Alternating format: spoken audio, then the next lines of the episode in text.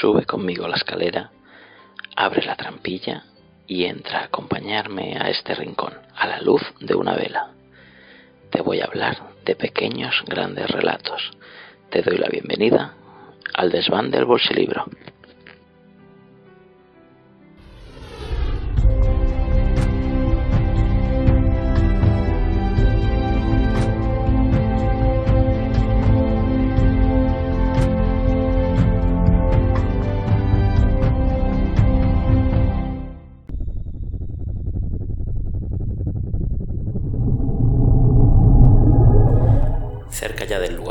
Citados, Paul no vio a nadie.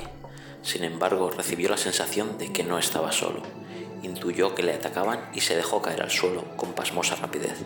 Percibió un leve destello a uno de sus lados y sintió el silbido de un objeto. Desenfundó su emisor de ultrasonidos, capaces de paralizar instantáneamente a cualquier enemigo, pero no tuvo ocasión de accionarlo. Experimentó Paul un leve choque en la frente a la vez que percibía un nuevo destello semejante al anterior. Pretendió realizar un esfuerzo, pero los miembros no lo obedecieron. El cerebro tampoco lo obedecía.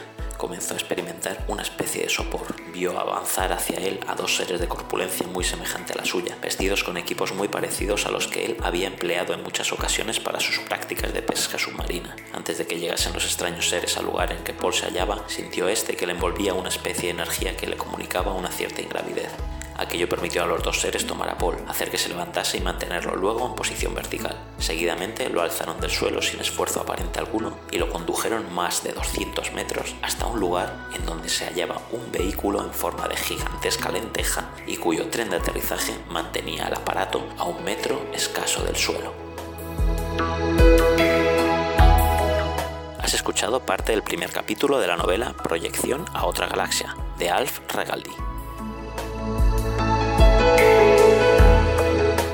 Bienvenido y bienvenida a un nuevo programa del Desván del Bolsilibro.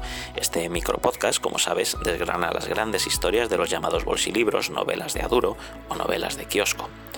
La novela sobre la que te hablaré hoy es Proyección a otra galaxia, una historia de ciencia ficción, robots rebeldes y extraterrestres de Alf Regaldi, cuyo auténtico nombre era Alfonso Arizmendi Regaldi y se corresponde con el número 314 de la colección La conquista del espacio, editado por Bruguera en agosto de 1976 y en cuya portada podemos ver a un viajero espacial montado en una especie de cápsula con el equipamiento de un piloto de combate y surcando el espacio entre planetas marrones. La portada es del dibujante Salvador Fabá, ilustrador en las portadas de las series El Coyote, de Comics Forum y de libros como Los Hollister. El libro nos cuenta la historia de Paul Gordon, un joven astronauta que va a iniciar en breve una operación en el espacio y que visita de noche a su novia Terry Ashland, clandestinamente y burlando la vigilancia de la Escuela Femenina de Astronautas donde estudia. Durante este lance amoroso, ambos son secuestrados por unos seres con apariencia humana, de aspecto cobrizo y cráneos calvos, que resultan ser extraterrestres, claro, para inmovilizarlos utilizan un tipo de energía que produce en los rehenes ingravidez e inconsciencia. Solo cuando recobran el conocimiento por voluntad de sus secuestradores saben que van a ser desintegrados para aparecer posteriormente en el planeta Torio, un mundo lejano, pero dentro de nuestra galaxia. Se trata de una forma de teletransportación, así que el título de proyección a otra galaxia no es muy correcto, por tanto, pero es irrelevante para la historia que nos quiere contar el autor de Al Regaldi, o Alfonso Arizmendi Regaldi, nacido en 1911 y fallecido en 2004, el legado que nos queda es sobre todo del género del oeste. Este proyección a otra galaxia es una de sus pocas incursiones en el género de la ciencia ficción. Y no es en este género donde Regaldi demuestra sus mejores cualidades narrativas, pues la acción, la intriga, el enfrentamiento entre personajes o la posible evolución psicológica de los mismos es secundaria, cuando no inexistente. Al autor, en 1976, le interesan más otras cuestiones, y el formato fantástico es un mero instrumento para poder desarrollarlas.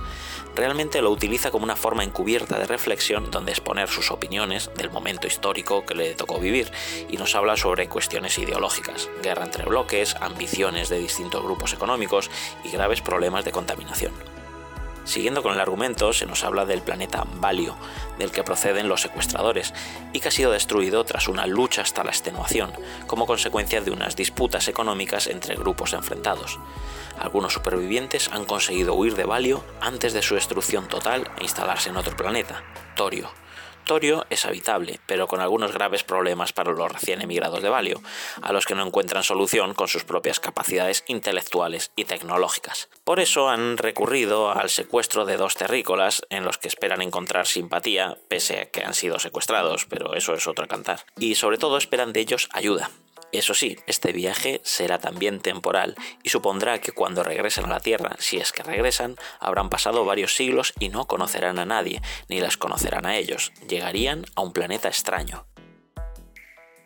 Los extraterrestres que les hacen llegar a Torio son Dadamagoa y Bobodima, y se encargan de explicarles las causas del secuestro y las necesidades que esperan que resuelva nuestra pareja protagonista, Paul y Terry. La destrucción de Valio ha supuesto para sus supervivientes un cierto grado de esterilidad general, no tanto reproductiva, que también, sino además intelectual.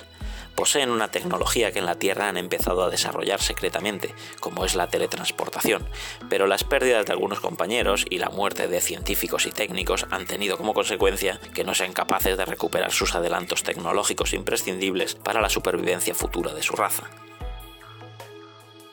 para agravar sus males, unos robots esclavos que les servían para todo tipo de tareas y a los que habían dado un aliento casi humano, pero a los que no habían sabido tratar con dignidad, se han rebelado contra los habitantes de Valio y están en guerra contra ellos. En esta rebelión cuentan con la alianza de unas plantas carnívoras autóctonas del nuevo planeta, Torio, con las que han establecido una alianza. Los robots les proporcionan la carne de distintos animales que capturan, también la de los habitantes de Valios y procede, y ellos a cambio ayudan a los robots. O sea, extraterrestres, robots y plantas carnívoras. El cóctel se va complicando.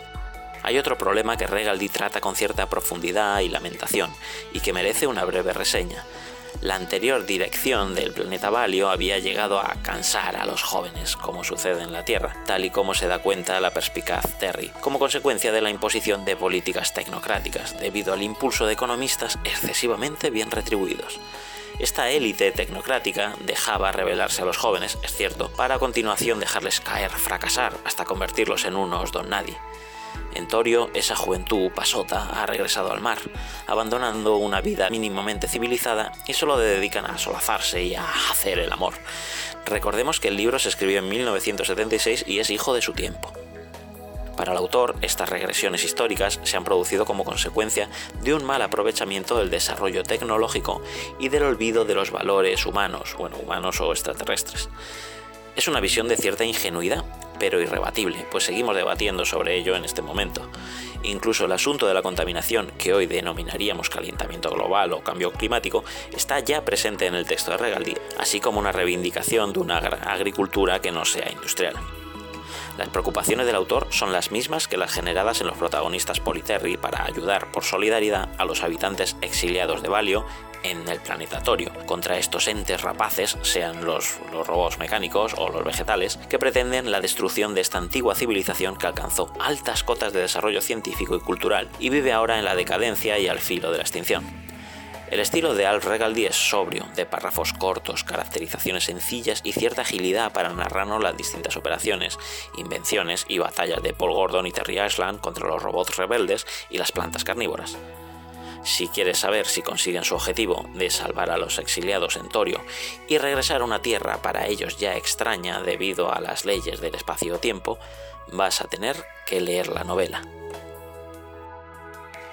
Y hasta aquí este programa del desván del bolsilibro con este análisis de proyección a otra galaxia. Recuerda que puedes leer la reseña completa original de Gonzalo Franco Blanco, la cual he adaptado en el magnífico blog La memoria del bolsilibro de Carlos Díaz Maroto, y seguir este podcast y todos los demás que edita la Chus, como el SM2 Club, el Arcade de la Semana o los programas semanales en directo de rigor y criterio. Seguro que no te defraudarán. Nos vemos en este desván en el próximo programa. Adiós.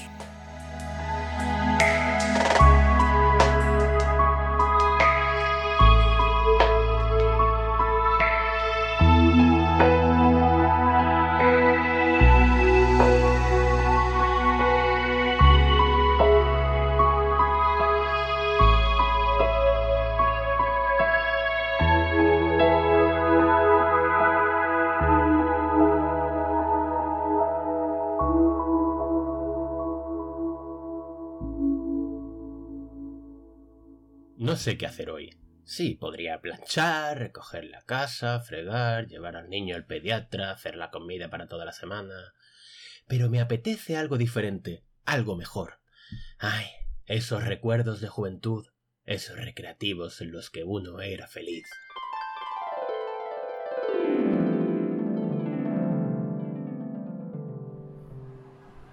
Bueno, tengo 10 duros. Un Goldman lleno de grandes éxitos y nula capacidad para interactuar con el sexo femenino. ¡Dale caña!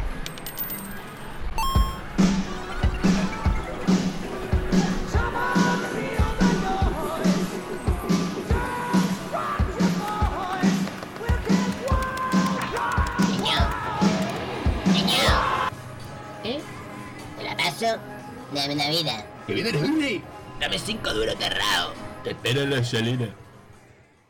Bueno, pensándolo bien, a lo mejor no eran para tanto, pero ahora... Ahora sí. Reproducir Camonfield de Noise. Reproduciendo Can't Find Me Way Home.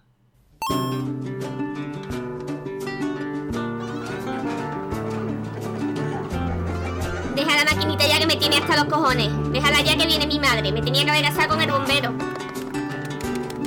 Cago en mi puta vida. Salón Recreativo Achus. Recuerda tu infancia, sube tus puntuaciones, compite. Siempre que tengas cinco minutos, claro.